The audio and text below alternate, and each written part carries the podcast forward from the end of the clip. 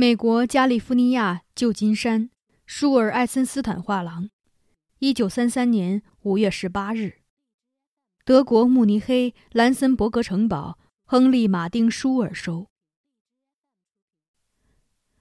亲爱的马丁，美国的报纸连篇累牍报道从祖国来的消息，这些消息让我非常悲伤。我自然只能从你那里得到一些不一样的、光明的内容。这里的报纸上只有相互矛盾的故事。我相信事情并不像他们描绘的那么糟糕。我们美国报纸的舆论认为，德国正在进行一个恐怖的计划。我知道你的自由观念和热心忍受不了恶意攻击，我只能从你那里得到真相。阿隆·贝尔希曼的儿子从柏林回来了，听说是死里逃生。他讲述了所见所闻：犹太人被鞭打，被强行往紧闭的牙齿缝里灌几夸脱的蓖麻油，接下来的几个小时里，因为内脏破裂的痛苦而慢慢的被折磨致死。这可不是闹着玩的，这些事可能是真的，但也许如你所说，是人类革命的残酷表象，无关紧要。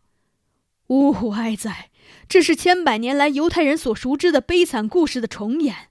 我简直无法相信这种古老的殉难会发生在今天的文明国家。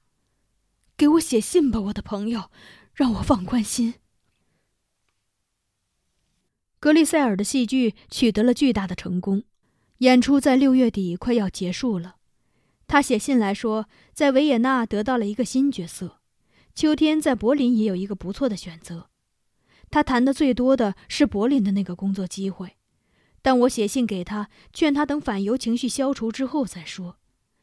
当然，他没有用犹太名字，换了一个新名字，用爱森斯坦这个姓氏是不可能登台的。但并非只有名字会泄露他的身份，他的面貌、举止，他富有感情的声音，都表明他是犹太人，无论他叫什么名字。如果反犹情绪真的很强烈的话，他最好不要冒险现在就去德国。原谅我，我的朋友，我的信写的这么心不在焉，这么短，因为我惶惶不安。除非你来向我确认真相，我知道你会不偏不倚的告诉我真相。求求你快点写信来，向你和你的家人致以我最热情的保证。我保证忠于我们的友情。你最忠诚的，麦克斯。